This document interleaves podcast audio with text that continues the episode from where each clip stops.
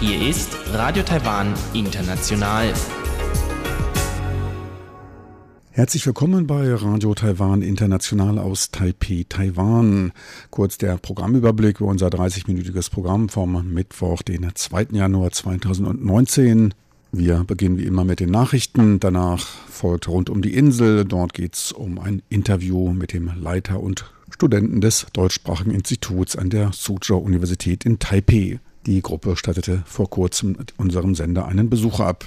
Weiter geht es mit einem Rainer notiert. Dort geht es um einen Rekord bei den Besucherzahlen aus dem Ausland und um die afrikanische Schweinefiebergrippe. Soweit der erste Überblick und nun zu den Nachrichten.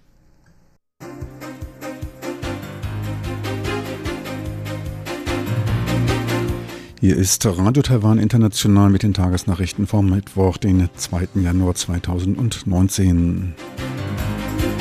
Die Schlagzeilen. Präsidentin Tsai, Taiwan lehnt ein Land, zwei Systeme ab.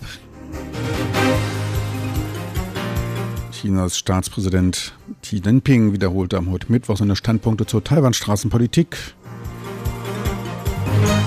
Taiwans US-Repräsentant Beziehungen zu den USA die besten seit 40 Jahren. Und nun die Meldungen im Einzelnen.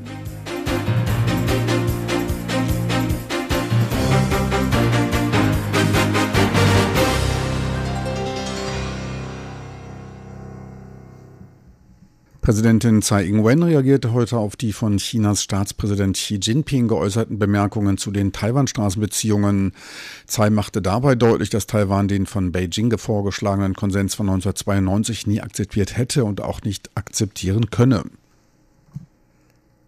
Heute hat der Führer auf der gegenüberliegenden Seite ausgesprochen, was unsere Bedenken bestätigt. Ich möchte hiermit wiederholen, dass Taiwan niemals ein Land, zwei Systeme akzeptieren wird. Die große Mehrheit der Bürger spricht sich entschieden gegen ein Land, zwei Systeme aus. Dies ist der Taiwan-Konsensus.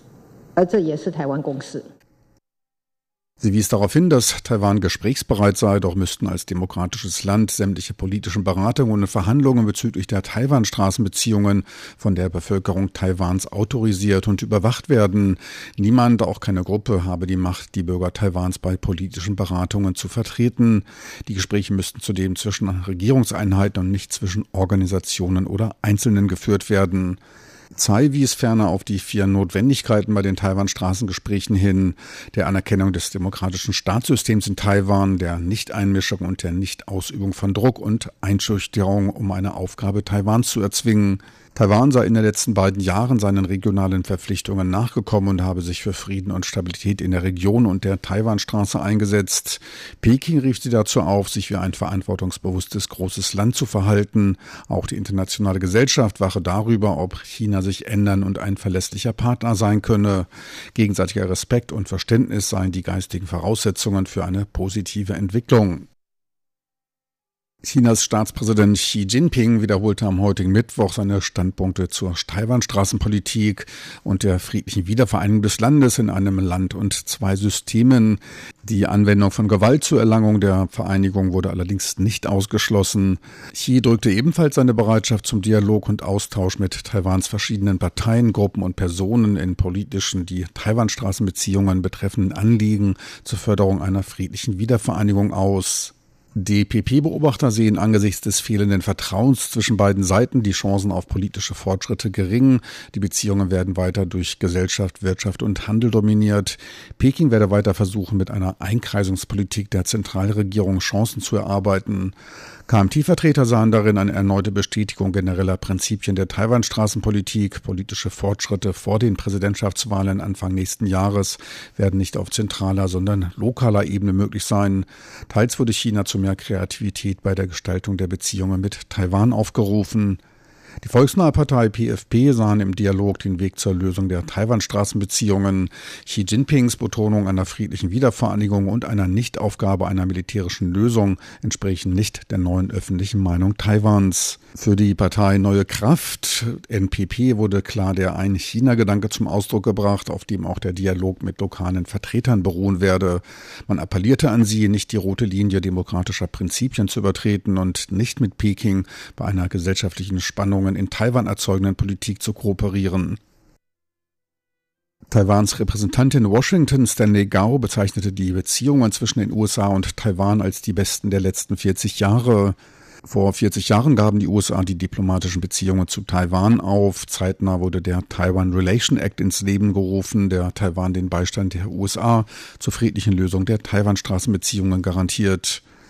Gao bezeichnete die Entwicklung der Beziehungen im letzten Jahr als erfolgreich und zitierte dabei die Verabschiedung des für die bilateralen Beziehungen förderlichen US-Taiwan-Reisegesetzes, welches Austausch zwischen hochrangigen Regierungsvertretern erlaubt. Weiter wirke sich das Gesetz zur Autorisierung der Landesverteidigung positiv auf Taiwans Verteidigungsmöglichkeiten aus. Hinzu käme das Rückversicherungsgesetz für die US-Asien-Initiative, welche den Waffenverkauf zur Stärkung der Verteidigungskraft verbessere und das US-Engagement im Pazifik bestätige. Die drei Gesetze werden laut Meinung Stanley Gauss das Rahmenwerk für die nächsten 40 Jahre der US-Taiwan-Beziehungen bilden und diese stärken. Die Zahl der sich in unbezahltem Urlaub befindlichen Personen stieg im Dezember auf ein Dreijahreshoch, teilte das Ministerium für Arbeitsangelegenheiten mit. Insgesamt 25 Unternehmen verordneten unbezahlten Urlaub, wovon mehr als 3500 Personen betroffen waren. Das Arbeitsministerium führte den starken Anstieg um über 2600 Personen durch Probleme in einem Einzelfall, dem eines größeren Autoherstellers zurück. Die Gesamtzahl der Beschäftigten beläuft sich auf 11,9 Millionen. Die Arbeitslosenquote liegt bei 3,7 Prozent. Auf Initiative des Deutschen Institutes in Taiwan, welches in Abwesenheit von diplomatischen Beziehungen in botschaftsähnlicher Funktion übernimmt, konnten etliche Geheimnisse um die ehemals deutsch-kaiserliche Vertretung in Taiwan gelüftet werden. Durch Lektüre in älteren Schriften auf eine ehemalige Botschaft aufmerksam gemacht, ermittelte der für PR-Arbeit verantwortliche Sven Meyer in Zusammenarbeit mit lokalen Kräften und Mitarbeitern der Academia Sinica den ungefähren Standort der Botschaft im damals prosperierenden Handelsviertel von Dadao Chong. Auf auswendig gemachten alten Karten wurde eine Reihe ausländischer Botschaften in dem Viertel ausfindig gemacht. Die Position der deutschen Botschaft konnte nach einer Facebook-Anfrage in Zusammenarbeit mit der Zhongxiao Grundschule ermittelt werden, welche ihren Platz am Standort der 1896 eingerichteten Botschaft hatte und bei der endgültigen Standortermittlung half. 1895 fiel Taiwan nach dem verlorenen chinesisch-japanischen Krieg in japanische Hände. 1908 wurde das Gebäude in die japanische Verwaltung übernommen. 1940 wurde es zu einem Zollbüro. Am 12. Dezember letzten Jahres wurde die erfolgreiche Lokalisierung der ehemaligen Botschaft mit einer Enthüllung einer Gedenktafel gefeiert. Weiterhin offen bleibt die Frage, aus welchem Grunde und wann das Gebäude abgerissen wurde. Die Lösung könnte eventuell ebenfalls aus der Zhongxiao-Schule kommen. Einige Schüler wollen wegen der Zusammenarbeit in Deutschland Geschichte studieren. Gut in Form zeigten sich die Geschwister Chan beim internationalen Tennisturnier von Brisbane in Australien. In zwei glatten Sätzen schlugen sie Galina Voskoboeva aus Kasachstan und Kristina Mladenovic aus Frankreich und erreichten damit das Halbfinale im Damen-Doppel. Dabei hatte die jüngere der Chan-Schwester Angela Chan nach mehrmonatiger Verletzungspause ihren ersten Einsatz und ist zurzeit in der Doppelweltrangliste an Nummer 27 geführt. Latisha Chan ist mit 28 Titelgewinnen zurzeit die Nummer 1 auf der Damen Damen-Doppel-Weltrangliste. Das mit einer Million US-Dollar dotierte Turnier in Brisbane wird als Aufwärmturnier für das kommende große Grand Slam-Turnier der Australian Open betrachtet. Ein kurzer Blick auf den Aktienmarkt. Nach langem Wochenende waren die Börsianer heute hauptsächlich mit dem Verkaufen im kleineren Rahmen beschäftigt. Der Index sagte um 1,8 Prozent oder 173 Punkte auf 9.554 Punkte ab. Die Umsätze beliefen sich auf 2,3 Milliarden US-Dollar. Die Wettervorhersage für Donnerstag, den 3. Januar 2019.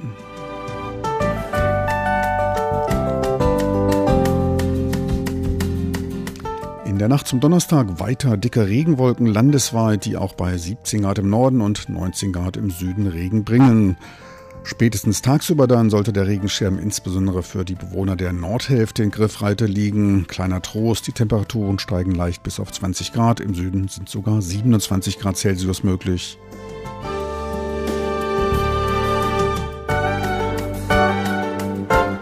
Sie hörten die Tagesnachrichten von Radio Taiwan International vom Mittwoch, den 2. Januar 2019.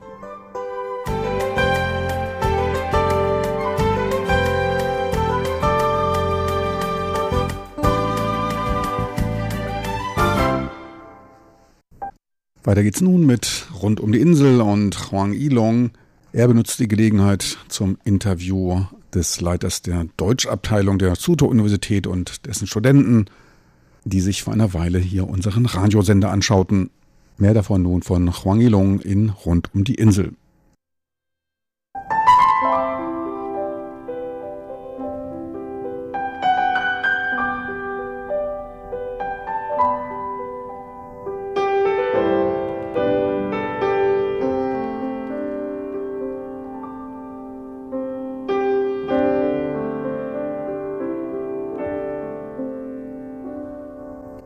Vor kurzem waren einige Studenten und Studentinnen des Deutschlehrstuhls der Suzhou-Universität zu Besuch bei uns bei Radio Taiwan International. Begleitet wurden sie vom Leiter des Instituts für deutsche Sprache und Kultur, Professor Huang Jingshi. Diese Gelegenheit habe ich genutzt, um Professor Huang vors Mikrofon zu ziehen, damit er ein wenig die Suzhou-Universität vorstellt, die am Rand des Taipeier Stadtbezirks Shilin am Fuß des Yangming-Gebirges und in kurzer Entfernung vom Palastmuseum gelegen ist.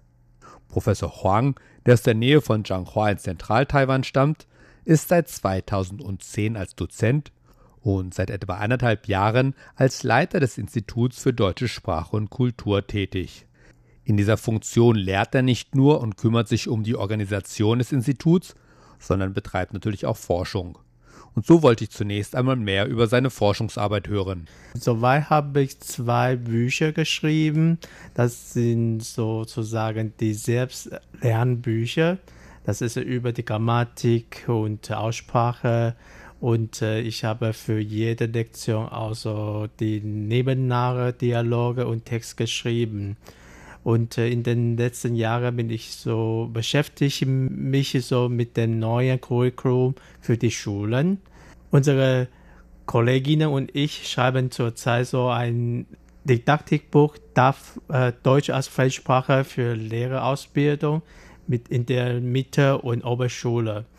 Und äh, dieses Buch ist für Jugendliche. Es geht auch äh, um die Phonetik, Grammatik lernen, welche Methoden die Lehrer im Unterricht benutzen können und auch die Sprachfertigkeiten zu trainieren.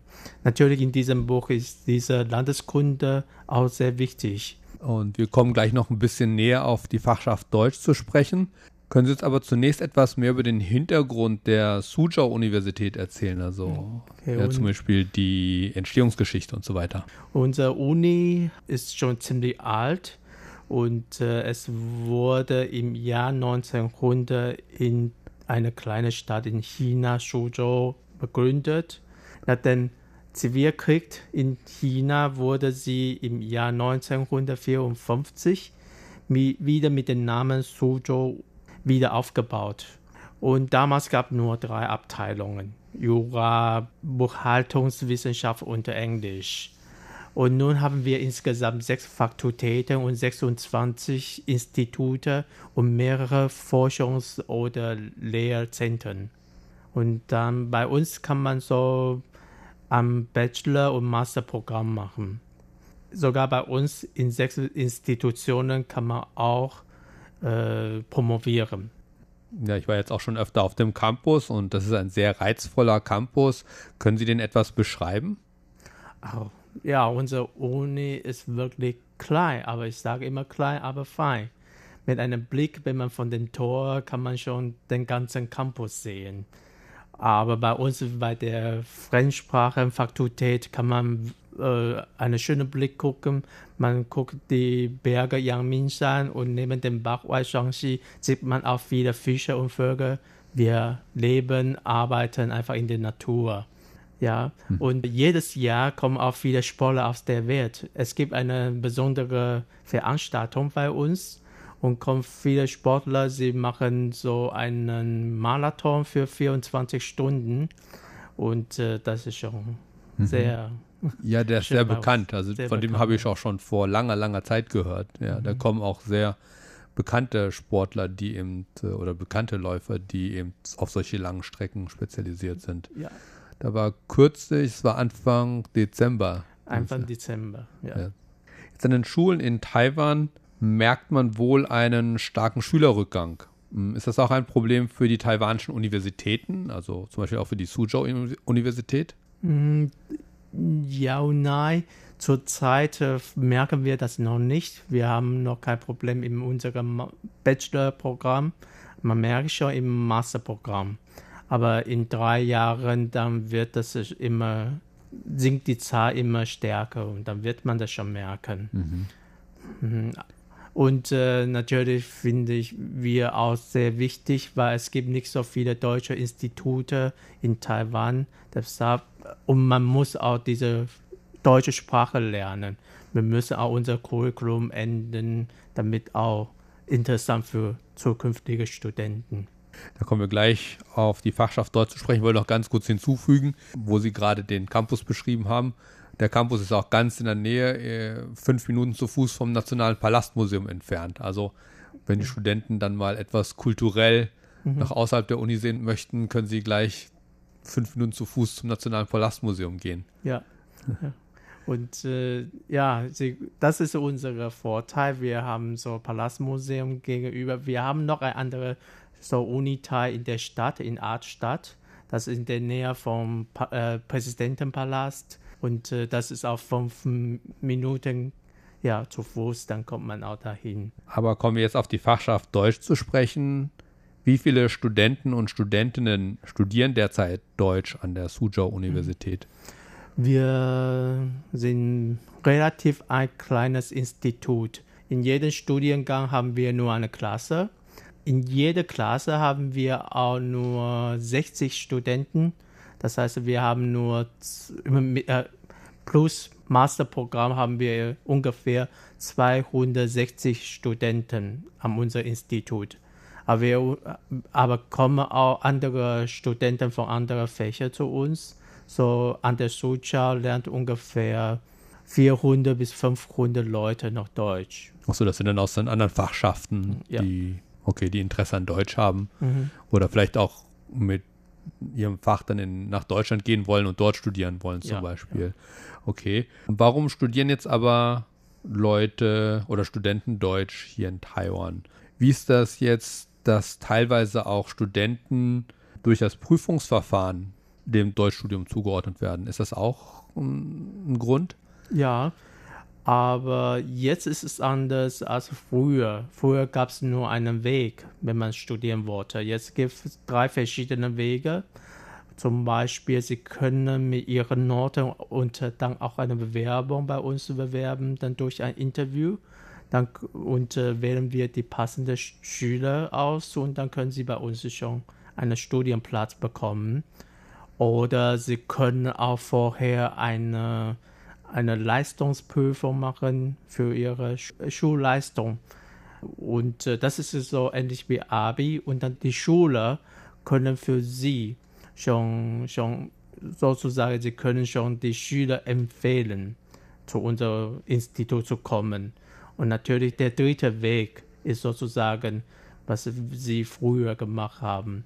Und das heißt, die äh, Studenten bei uns, sie wissen schon, warum sie Deutsch lernen. Und äh, dann sind, sind sie meistens auch mehr motiviert. Okay. Warum, was sind das für Gründe, warum Sie so sich für Deutsch entscheiden? Mm, Das ist unterschiedlich. Und äh, manche haben wirklich so einen Traum, später in Deutschland zu studieren.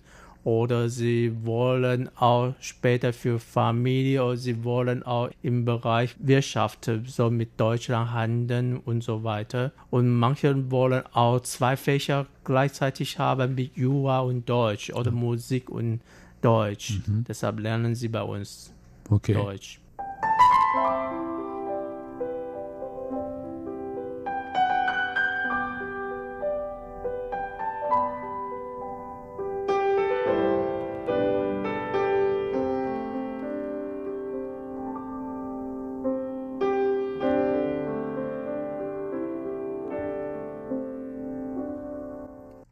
Soweit der erste Teil meines Gespräches mit dem Leiter des Instituts für deutsche Sprache und Kultur der Suzhou Universität, Professor Huang Jingshi. Den zweiten Teil des Gespräches hören Sie in der kommenden Woche, wenn Professor Huang unter anderem über die Zusammenarbeit der Suzhou Universität mit der Universität Münster erzählt.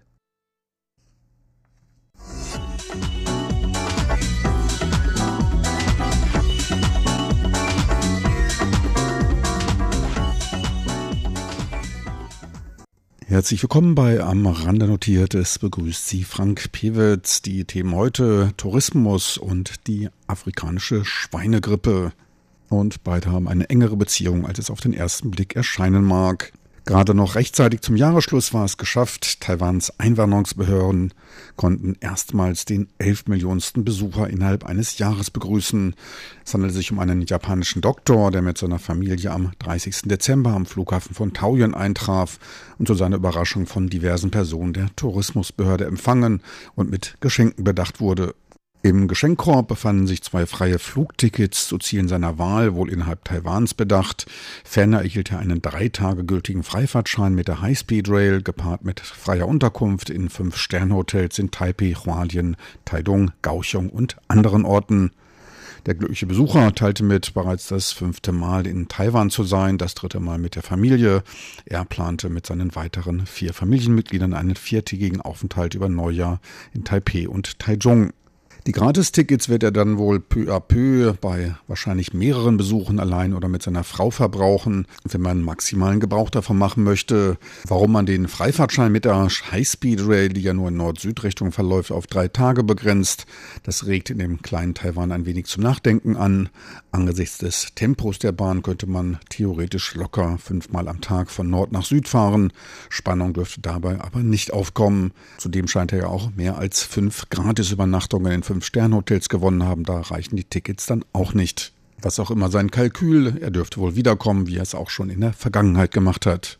Erstmalig erhielt Taiwan also Besuch von mehr als 11 Millionen Auslandsbesuchern. Im letzten Jahr waren es noch 10,74 Millionen. 2016 waren es 10,69 Millionen Besucher, 50.000 weniger als 2017. Der geschäftsführende Minister für Transport und Kommunikation, Wang Guozai, drückte noch seine Hoffnung aus, im nächsten Jahr vielleicht 12 Millionen Besucher anlocken zu können, ohne allerdings einen Hinweis zu geben, wo dieser plötzliche Anstieg denn nun herkommen sollte. Für solch einen Anstieg, da bräuchte man wohl chinesische Hilfe. Doch ohne Regierungswechsel, der erst im Januar nächsten Jahres fertig sein könnte, ist damit allerdings nicht zu rechnen. Kein Problem, da bleiben dann diverse Ausflugsziele nicht ganz so verstopft. Angesichts der sich in China ausbreitenden Schweinefieberepidemie, ausgelöst durch das afrikanische Schweinefiebervirus ASF, sind die die Einreise kontrollierenden Behörden in Alarmbereitschaft. Zu den mit ASF infizierten Gebieten zählen China, Hongkong und Macau, ferner Russland und auch bereits einige europäische Länder. Das Virus ist zwar nicht für den Menschen gefährlich, doch für die infizierten Schweine endet dies nahezu immer tödlich. Einen Impfstoff gegen die Plage gibt es noch nicht und die Schweinezucht in Taiwan ist auch nicht ganz klein. Circa 5,5 Millionen Schweine werden hier jährlich aufgezogen. Täglich sollen 22.000 zur Deckung des lokalen Bedarfs geschlachtet werden, so das Landwirtschaftsministerium. Sollte die letztere Zahl stimmen, dann wären es sogar mehr als 7 Millionen Schweine pro Jahr für ganz Taiwan. Eventuell werden aber nur die Arbeitstage gerechnet. In jedem Fall gilt, ein Überschwappen der Epidemie auf die Insel wäre ökonomisch für die Bauern fatal. An der Grenze und in den Fliegern versucht man es nun mit mehr Ermahnungen und Hinweisen auf Gefahren und auf mögliche Geldstrafen. Und diese wurden im Laufe der Zeit angehoben, waren es im Sommer noch 15.000 Taiwan-Dollar, wurde die Strafe danach für Ersttäter auf 50.000 Taiwan-Dollar angehoben, immerhin 1.700 US-Dollar. Doch die Summe war anscheinend nicht abschreckend genug. Man vervierfachte die Strafe auf 200.000 Taiwan-Dollar, also circa 6.500 US-Dollar für Ersttäter. Deutlich schärfer wird es für Erholungstäter. Denen droht nun eine Strafe von 26.000 US-Dollar. Man erhoffte sich von den härteren Strafen eine größere Abschreckung, doch kam Taiwans Agrarbehörde mittlerweile zu dem Schluss, dass dies nicht der Fall sei. Trotz der angehobenen Strafen vermindere sich der illegale Import nicht. Immer wieder werden Passagiere, insbesondere aus China, erwischt, die illegal Schweinefleischprodukte einführen und dann oft sich überrascht zeigen. Ganz nebenbei, dies könnte auch ein Indiz um die geringe Diskussion und Berichterstattung über diese Krankheit in China sein. Dies natürlich im Konjunktiv formuliert. Fakt ist, seit der Anhebung der Strafen zwischen dem 18. und 30. Dezember sind 137 Personen beim illegalen Import von Fleischwaren aus Ländern, in denen die ASF, die Maul- und Klauenseuche und die Vogelgrippe vorherrscht, ertappt worden.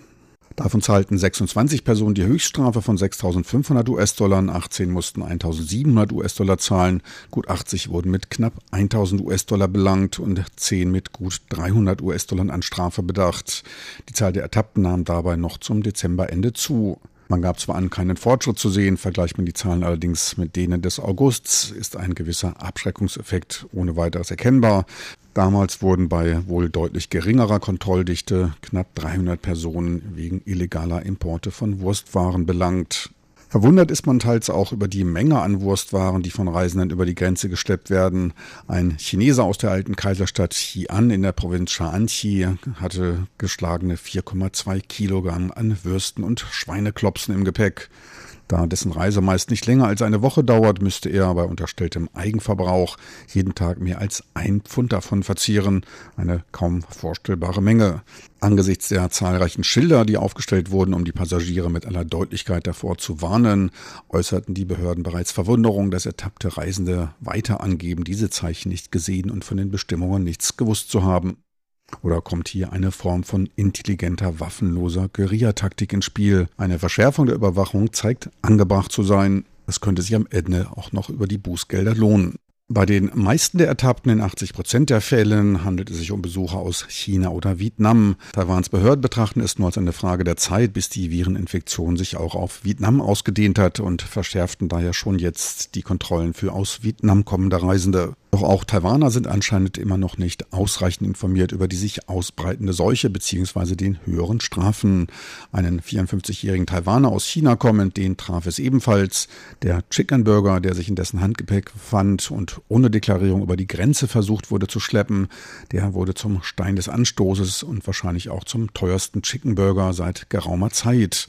Es hagelte eine Geldbuße. Glücklicherweise handelt es sich nicht um Schweinefleisch, also keine Einschleppung des ASF-Virus drohte. So kam man mit knapp 1000 US-Dollar an Strafe davon. An diesem Fall wird allerdings deutlich, dass es sich bei dem Verbot nicht nur um Schweinefleischimporte handelt, sondern um Fleischimporte generell. Ein meiner Meinung nach auch von den Behörden zu wenig betonter Aspekt. Alles redet nur auch die Medien über das afrikanische Schweinefieber. Auch wenn von dort natürlich die größte Gefahr droht. Die gleiche Erfahrung wie der Taiwaner machte ein Malaye, nachdem die Zollbeamten Chicken Nuggets in seinem Handgepäck entdeckten. An alle Hörer aus unserem deutschsprachigen Sendegebiet daher sollten Sie in naher oder ferner Zukunft nach Taiwan kommen, dringend auf den Import von jeglichen Fleischwaren verzichten. Auch wenn sich ein in Taiwan lebender Bekannter eventuell unbedingt mal wieder eine echte italienische Salami als Gastgeschenk wünscht. Der Import von Wurst- und Fleischwaren aus Europa ist wegen der Maul- und Klauenseuche verboten. Es drohen Strafen von mindestens 30.000 Taiwan-Dollar, also knapp 1.000 US-Dollar. Sollte es sich um Schweinefleischprodukte handeln, könnte es noch deutlich teurer, also 6.500 US-Dollar teuer werden. Es könnte noch schlimmer kommen. Es droht nämlich noch eine weitere Gefahr, nämlich ein Einreiseverbot nach Taiwan. Auch das ist im Zuge der Gegenmaßnahmen im Gespräch, würde die Strafe nochmals deutlich teurer und bei langen Anreisen, wie es in Deutschland der Fall wäre, auch deutlich unbequemer machen. Noch eine andere Kleinigkeit, auf die ich hinweisen möchte, auch der Import von frischem Obst und frischem Gemüse ist natürlich verboten. Für alle Fälle eine gute glatte Reise nach Taiwan genügend leckere Sachen zu essen, die gibt es nach wie vor. So viel für heute aus am Rande notiert mit Frank Pewitz. Besten Dank fürs Interesse. Tschüss und auf Wiedersehen bis zur nächsten Woche.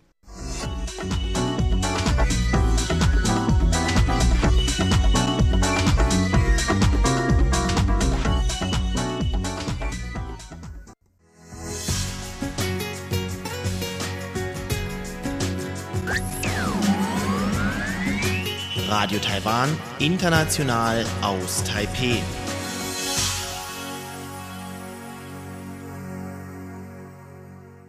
Sie hörten das deutschsprachige 30-minütige Programm von Radio Taiwan International vom Mittwoch, den 2. Januar 2019. Diese Sendung als auch andere weitere Informationen sind online abrufbar. Dafür einfach www.de.rti.org.tv in den Browser eintippen.